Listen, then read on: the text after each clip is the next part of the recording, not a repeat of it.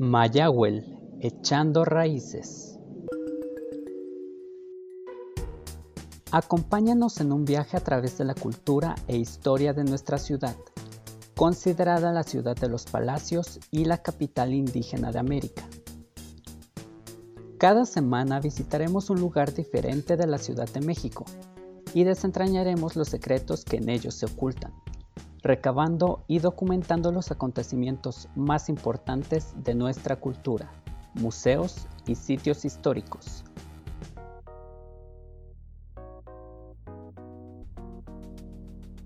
Buenas tardes, queridos radioescuchas. Eh, los saludamos nuevamente hoy en su programa Mayagüe Echando Raíces. José Luis, ¿cómo estás? Muy bien, Antonio, muchísimas gracias. De igual manera, mandando un fuerte abrazo a todos nuestros radioescuchas, echándole pues todas las ganas para que eh, pues tengan el mejor contenido, bien lo dices, ¿no? En esta ocasión, pues bueno, eh, seguiremos eh, hablando un poco sobre el movimiento de los caricaturistas, a todo lo que se dedica de igual manera a este Luis Enrique y bueno, todo lo que se puede encontrar dentro del museo. Esperemos que bueno ya sea pronto la, la remodelación. Eh, una cosa es cierta, tampoco él, pues a ciencia cierta, tenía una, una fecha exacta en la cual pues bueno ya esté abierto en concreto y completo a todo el público, pero pues esperemos sea lo antes posible. Pero bueno, sin más preámbulos, ¿qué te parece si vamos directo a la entrevista? Ya estamos de regreso en el Museo de la Caricatura, nos encontramos con Luis Enrique Flores. En este caso, pues bueno, nos sigue comentando acerca sobre los caricaturistas de México y bueno, sobre este gran museo. Ahora, eh, nos gustaría hablar un poquito sobre estas obras como ícono de la cultura mexicana que se han vuelto populares a nivel internacional. Tenemos, por ejemplo, el caso de la Catrina, aunque hay muchas más, ¿no? Justamente acabas de mencionar la familia Burrón, Memín Pinguín. ¿Qué nos puedes comentar eh, sobre justamente la existencia, como por ejemplo la Catrina? cuál fue su origen, todo esto. Bueno, de hecho, este, bueno, la, la, Catrina fue realizada por José Guadalupe Posada. Eh, se cree que la Catrina no representa el tamaño que originalmente mucha gente lo representa. Creo que es como una media carta, se puede decir, es un, un tipo bloque, es el tamaño físico que la puedes encontrar en el Museo de José, de José Guadalupe Posada en Aguascalientes, precisamente. Uh, ese museo, pues ahí fue donde estaba una de sus casas, tomando en cuenta que aquí tenía su taller de grabado en la calle de Moneda, ahí frente al Palacio Nacional. Eh, bueno, él, se basó mucho en lo que era la época de la sociedad mexicana, que era de 1900, la época del porfiriato. Y inicialmente eh, eh, Posada se dedicaba más bien a la ilustración. Pues se puede decir que era un ilustrador de la época, pero a través del grabado, la técnica del grabado. Y entre ellos destacó la época de Día de Muertos a la Catrina, que era lo que llamábamos, o se le conoce como la famosa garbancera. La garbancera era una persona de clase popular o clase económica baja, que en los fines de semana se iba a vender garbanzos a la, Alameda, precisamente, que antes era la botana muy común que se consumía. Entonces se vestía muy elegante o aparentaba ser elegante porque se quería parecer a la gente con la que trabajaba, que en este caso era la comunidad española, sobre todo la que tenía recursos económicos. Entonces ahí nació, se hizo muy popular, eh, de hecho, se cree que la Catrina pues, estaba desnuda, nada más usaba un sombrero, era una calavera como tal. De hecho, existe el Catrín también, la otra versión. Y, de hecho, también este, José Golpe Posada recurría mucho al Día de Muertos para representar los problemas que estaban suscitando en esa época, del porfiriato, de la Revolución Mexicana, de los, de los, este, de los que estaban combatiendo en el frente, etcétera hasta de los personajes de barrio y populares, ¿no? Porque tienen mucha, mucha más información gráfica todavía. Pero sucede que, pues digamos, como decimos, esa fue la que tuvo el pegue eh, gráficamente, que fue la Catrina. No sé realmente por qué se identificó. Se cree que también con el paso del tiempo, eh, Diego Rivera era muy admirador y de hecho creo que fue alumno de, de Posada. Y entonces una forma de de inmortalizarlo, la plasmó en lo que fue la en el mural de ¿cómo se llama? Domingo la Alameda, que se encuentra en el museo del ¿cómo se llama? respectivo que está aquí en Alameda precisamente, dedicado a Diego Rivera, pero sobre todo ahí está la, la Catrina, ahí es donde supuestamente, bueno, por eso decíamos que era desnuda, eh, Diego Rivera la viste, la engalana, la pone más elegante, pero no es una calavera, junto a, a Frida Kahlo y a Diego Rivera como niño, ¿no? Que la acompañaban totalmente. Entonces, eso llama, ya como que eso lo popularizó más todavía. Y obviamente, pues creo, creo que eso fue lo que acrecentó más en la sociedad y esa empatía. Porque ya se ligó con Diego Rivera, con Frida Kahlo, que siempre han sido como los íconos de la que es la del cemento artístico en México y cultural, pero también político. Porque esa es la parte que también muchos no, no lo comentan. Diego Rivera y Frida Kahlo pertenecían a muchas asociaciones de trabajadores y sindicatos que en su momento promovieron mucho las condiciones, los derechos de los trabajadores y los campesinos. Tanto así que parte de Diego Rivera de su obra también se encuentra en lo que es la Universidad de Chapingo. Muchos de los conceptos y las leyes que, o reglamentos que existen en la Universidad de Chapingo, pues fueron así que diseñados por Diego Rivera. Entonces ahí se nota el involucramiento que había tanto en la época eh, de estos personajes históricos dentro de lo que es el mundo artístico, cultural, pero también de la política mexicana y cómo de alguna forma u otra fueron permeando en la misma sociedad que hasta la fecha pues son totalmente aceptados y reconocidos. A pesar de sus apesares, por ahí cuentan mucho, pero bueno, ese es otro tema, Entonces, este, esos son los, los íconos más principales que se han identificado con José Guadalupe Posada, que muchos dicen que no era un caricaturista, pero era un grabador, como un ilustrador, pero sus ilustraciones eran muy simpáticas, muy distorsionadas y caían en el concepto de lo que es la caricatura. Y bueno, como él, hay otros más, desde lo que es el Ernesto García de Chango Cabral, Mabel Quesada, que ahorita lo estaba ahorita mencionando, eh, eh, eh, entre otros, que, que la mayoría pasaban por una escuela de artes gráficas o lo que era la Escuela Nacional de Bellas Artes en su momento. Hoy en día, pues ya los caricaturistas somos un poco más líricos, un poco más autodidactas. Hoy en día ya le entramos a todo tipo de cosas para poder aprender. El problema es que ahora, pues con el cambio de las tecnologías, ha propiciado el menos consumo de periódicos impresos. Sí. Entonces, cada vez ha habido más, menos la de, no ha habido mucha demanda por las caricaturas, aunque la gente le guste la caricatura. El asunto es que estamos viendo cómo podemos incursionar o integrarnos de alguna forma al camino de los medios de comunicación, pero ya de otro contexto que no, ya no es impreso, para que este, podamos ser partícipes y podamos también pues, sobrevivir de esa parte, ¿no? porque nosotros decimos que la caricatura nunca se va a acabar, a va a cambiar los, los formatos o las formas de presentarla, pero tampoco están generando economía para los autores. Ese es el asunto que ahorita es muy, muy, nos ha dolido bastante, porque vamos a decaído por ese lado. A pesar de que hoy en día también se critica a los medios de comunicación que se dedicaban nada más a vivir de la publicidad gubernamental, se dedicaban a vivir de, lo, de estar en una zona de confort y no propiciaban un crecimiento realmente de los periódicos a largo plazo contemplando estos cambios radicales que se están dando. Y ahorita muchos están prácticamente cerrando. Obviamente no solamente los caricatistas este, ya no tienen trabajo, sino también los fotógrafos, los correctores de estilo, los reporteros, los periodistas, etcétera. Entonces es muy difícil.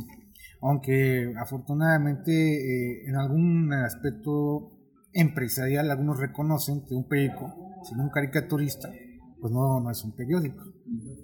Pero bueno, esos son, así que son las, lo que se acepte, se reconoce, pero las condiciones reales es que ahorita no, no están creando tampoco ofertas de, de, trabajo para muchos de nosotros.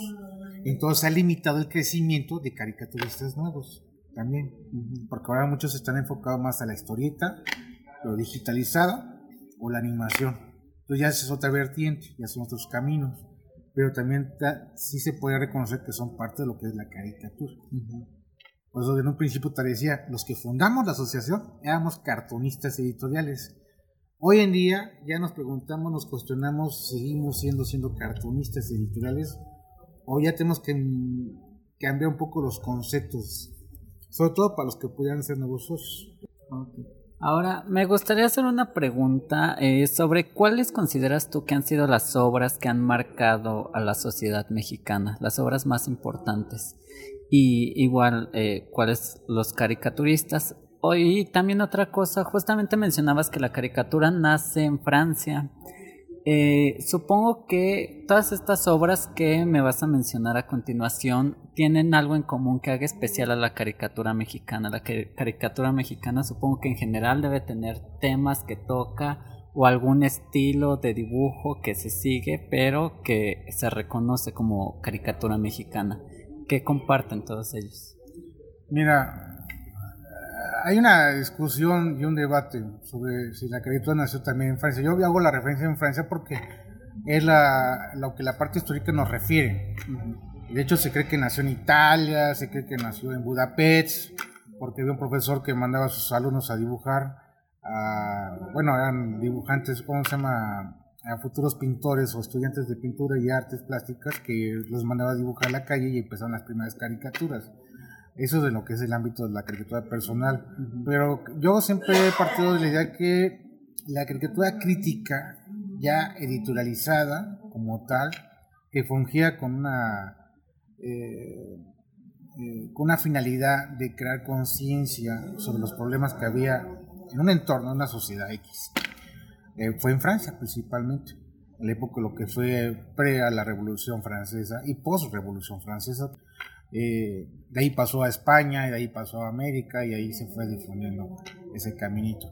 Ahora, en México, eh, pues nosotros ubicamos una... Bueno, de entrada, no te podría mencionar cuántas obras no tienen, tienen un significado muy importante. ahorita se me ocurren algunas, porque la verdad yo también no recuerdo cuáles, ¿no? La que manejamos siempre aquí es la la famosa caricatura de, de la tiranía, que es de un caricaturista italiano, que llegó inmigrando precisamente de Italia eh, por, la situación política que imperaba en su país. Y este, él llegó a, Mérida y, creó un periódico, que en ese caso era un panfleto realmente, eh, hablando eh, físicamente era una hoja nada más. Pero él hacía una caricatura, o hizo una caricatura, que se llama, se le conoce como la tiranía, donde se criticaba a a Iturbide, me parece. De hecho, la, imagen no es muy clara. Se cree que es, es Iturbide que está apoderándose de, lo que es la silla de la corona, porque en ese momento era el imperio mexicano. Si lo vemos a la historia. Y ya después se convirtió en la república. La, República de México, como México se convirtió en una república, después de que, del, que duró un año más donde lo que era el imperio mexicano, que abarcaba desde, desde hasta Panamá, precisamente, ¿no? Entonces, este, era un, era un territorio muy vasto y amplio. Pero sea una crítica porque, vamos, él quería controlar todo. Y eso nos refiere mucho a lo que es el ego, al poder. Cuando tú llegas al poder, tú quieres dominar y controlar todo. Y como referencia pues, histórica, decimos, esas, las cosas no han cambiado en nada. Pues es importante también el museo porque nos refleja cómo la situación que habíamos criticado hace 200 años, desde 1810 a la fecha, pues vamos, eh, nos refiere que siempre ha sido el problema de la lucha del poder, la lucha de las clases sociales, de la situación del crecimiento del país como tal, como una sociedad fuerte, evolutiva, que no, se ha, no siquiera tampoco se ha manifestado después de 200 años. No hemos evolucionado como una sociedad. Eso es lo que yo parto de lo que es lo importante de las obras como las caricaturas que hemos visto en la, parte de, de lo que es la exposición permanente o la que hemos encontrado poco a poco. De hecho, hay más hay publicaciones que hablan de ello. Pero aquí hablamos mucho como lo que es la Catrina, como ese personaje, el Mimín Pinguín, como una caricatura que también en su momento ilustró Abel Quesada, que en el periódico de Novedades, que era un cartón, el cuadro, en oscuras, negro. Entonces lo más lo tituló ¿Por qué? Y la fecha del periódico decía 3 de octubre de 1968. Eso será muy importante, ¿no? Entonces, este, hay muchas más, la verdad. Ahorita no me, sería sería difícil, ¿cómo se llama?, recorrer a cuáles son las más representativas. Pero todas han enmarcado una situación de una crítica al poder, principalmente a la autoridad, por los errores que cometen, eso lo que es administración, a la crítica al ego, al poder mismo, pero también nos refleja una situación de lo que fue la, en la sociedad. Antes dibujábamos mucho, los, yo lo veo ahí en las caricaturas, a personajes como los campesinos, los obreros, y era muy distintivo, muy claro quién era quién. A los ricos con sus sombrerotes, con sus bastones, sus chalecos, etcétera, como catrines, como tal. A los políticos como unos señores obesos, fumando puro, qué sé yo, haciendo ostentación de lo que es la pistola, la representación del poder, ¿no? Hoy en día, estas formas ya han cambiado mucho. Ya, vamos, ya los campesinos ya no, ya no los llamamos campesinos, los llamamos productores agrarios. A los obreros, pues ya no existen obreros, son empleados, final de cuentas. El gobierno se ha vuelto burócrata, entonces hay la representación de la tortuga, que es la parte más lenta, ¿no? El gobierno, pues sigue siendo la representación de, los, de un personaje pequeño sobre una silla. La silla, ¿no? Que representa el poder, ¿no? Esa ostentación de, gráfica es muy representativa y muy, muy divertida. Lo que preocupa es que como sociedad dices, bueno, voy a seguir dibujando estas cosas de aquí a 20 años o 30 años. Luego hemos recorrido, hemos dicho que luego los temas no han cambiado. Y hay un momento que también como que te la, la creatividad se detiene un poco. Porque dices, es el mismo tema, ya lo volvimos a vivir. Y entonces donde te pones a reflexionar si la sociedad cambió o no cambió. Entonces es lo, lo que representa mucho la caricatura. ¿Qué nos ofrece? en la parte visual y aparte gráfica, porque estás estampando algo y es un momento histórico social. Bueno amigos, nos seguimos eh, con Luis Enrique Flores en el Museo de la Caricatura. Es momento de llegar a un corte y regresamos. Mayagüel, echando raíces. Pues bueno, Luis, ya para ir finalizando, este, pues bueno, estas breves preguntas. A pesar de que el museo se encuentra en remodelación, como mencionamos, no paran sus actividades. Eh, aquí hay una sala que está abierta al público y también mientras hemos estado aquí vemos que siguen trabajando, siguen ofreciendo servicios como realizar caricaturas personales. Entonces nos gustaría que nos mencionaras justamente ¿Cuáles son esos servicios? También leí en la puerta que iba a haber un taller o había un taller sobre caricatura, entonces que nos hables un poco más sobre todo lo que ofrece actualmente el museo. Mira, ahorita el Museo de la Caricatura abre todos los días de la semana. Somos esclavizados, somos sus propios esclavos. Lo decimos en una son de sarcasmo y broma porque nosotros somos los, los que administramos el lugar. Entonces, mucha gente luego piensa que somos los empleados o los trabajadores no, realmente somos los socios. Y con alguna forma u otra, pues aquí de una forma también organizada y democrática, nos vamos destruyendo el trabajo. Porque la, afortunadamente cuando creamos, de hecho yo fue el que impuse ese proyecto, de hacer caricaturas personales al público, fue porque el público lo exigía. Hace seis años la gente llegaba al museo, no había caricaturistas, nada más los que administraban el lugar. Y dicen, hoy queremos un caricaturista que nos haga una caricatura qué mejor que en el Museo de la Caricatura. Entonces, este, no había. Y empezamos con ese proceso, con esa evangelización con los compañeros, porque muchos no querían venir a dibujar. La crisis nos obligó, nos invitó a venir a trabajar aquí. Y algo que fue como temporal, pues se convirtió en algo formal, final de cuentas, para muchos de nosotros. Pero también, no solamente hacemos la caricatura personal al público, Vendemos productos que hacemos nosotros a través de separadores. Ahorita por la limitancia de la, de la restauración, pero antes traíamos tazas, playeras, pósters, entre otro tipo de cosas que eran gráficas impresas que la gente se lo llevaba como un souvenir. Tenemos libros, tenemos artículos de, de arte objeto que yo llamaría como tal en caricatura, que antes no había. Eh, y eso se volvió como ya un parámetro para nosotros y para muchas instituciones de que, en, sobre todo en el centro histórico, si quieres una caricatura, la gente nos viene a buscar, hasta para tareas. Aquí nos han buscado para hacer una tarea de la, de la niña que tenía que presentar, no sé, un Venustiano Carranza, un Zapata, un Benito Juárez, y aquí los apoyamos y se cobra pues, a costos módicos. o sea, no, no es mucho presumimos aquí luego de una forma de broma y en, serio de que cobramos más en otro lado. Por supuesto que así es. Pero con tal de que también tengamos un trabajo fluyente, que vaya fluyendo esto, eh, nos vamos al volumen y eh, tratemos de dar atención a, a, las personas y a estudiantes principalmente. Entonces, ¿qué pasó en 16 años? Hoy en día ya hay un libro de texto, que creo que es a nivel secundaria, donde los muchachos tienen que ir a cubrir el tema de la caricatura política porque es un género periodístico. Está inscrito en eso lo que es la parte de la metodología escolar.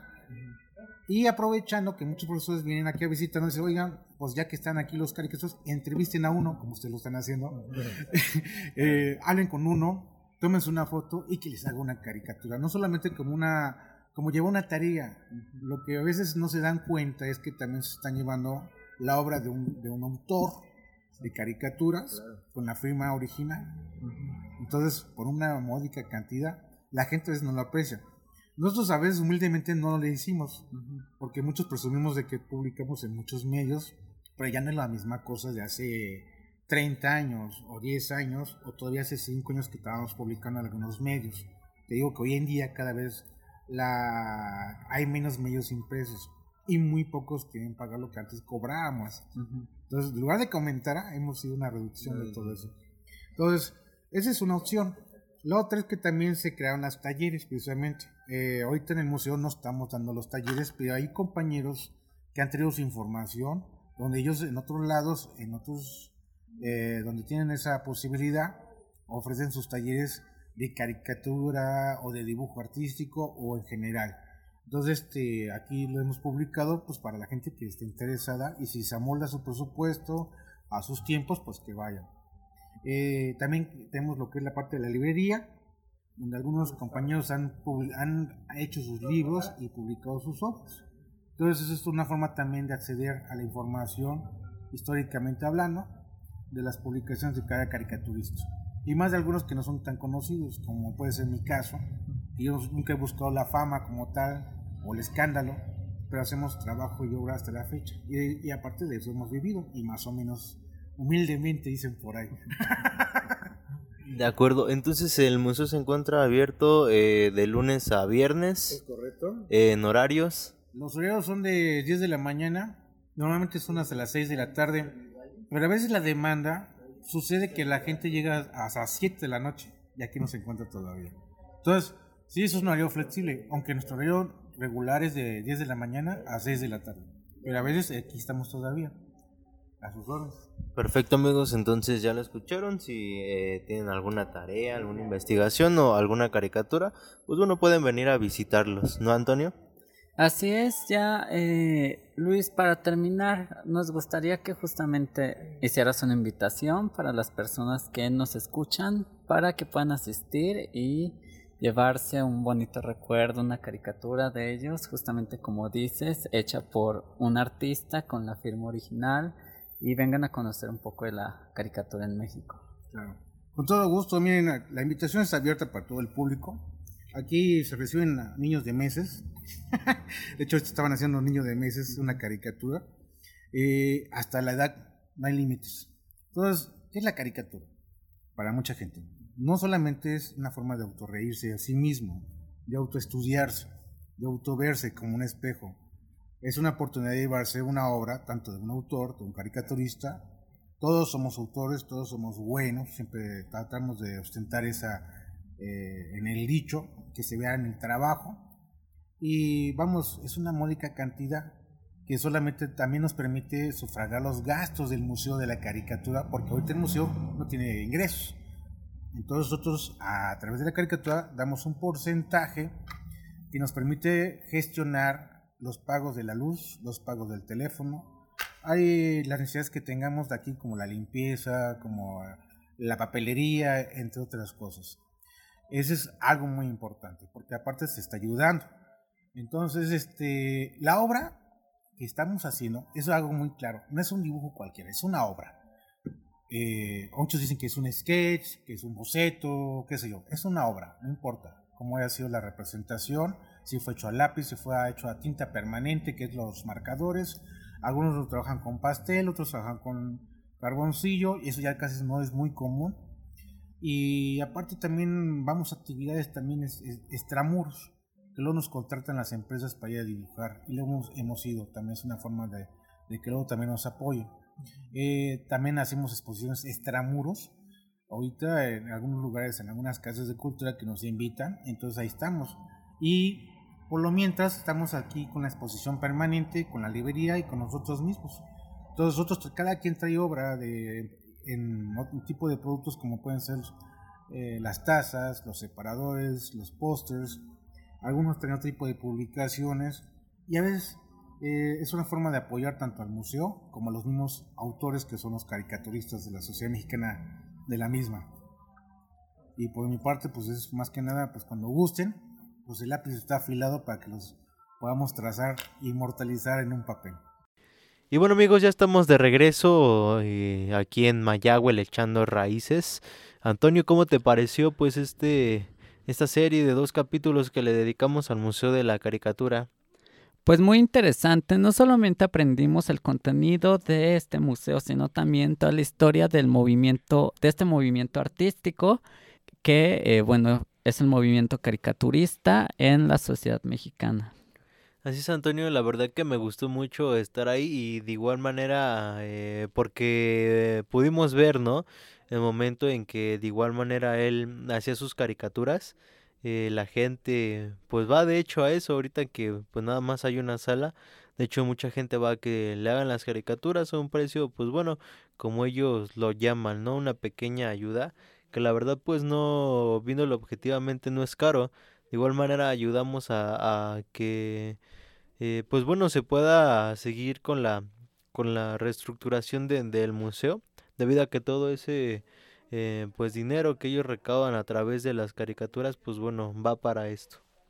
Así es, eh, justamente en el corazón de la Ciudad de México pueden visitar el Museo de la Caricatura. Actualmente, eh, como mencionas, hay solamente una sala disponible al visitante, pero bueno, esta sala es gratuita y pueden obtener servicios como su caricatura realizada en ese mismo momento.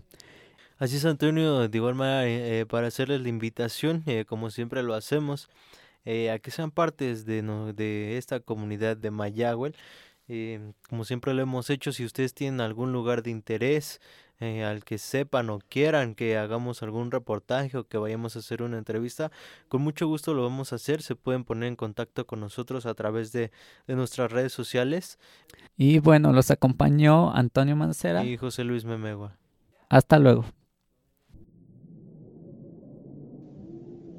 Mayagüel, echando raíces.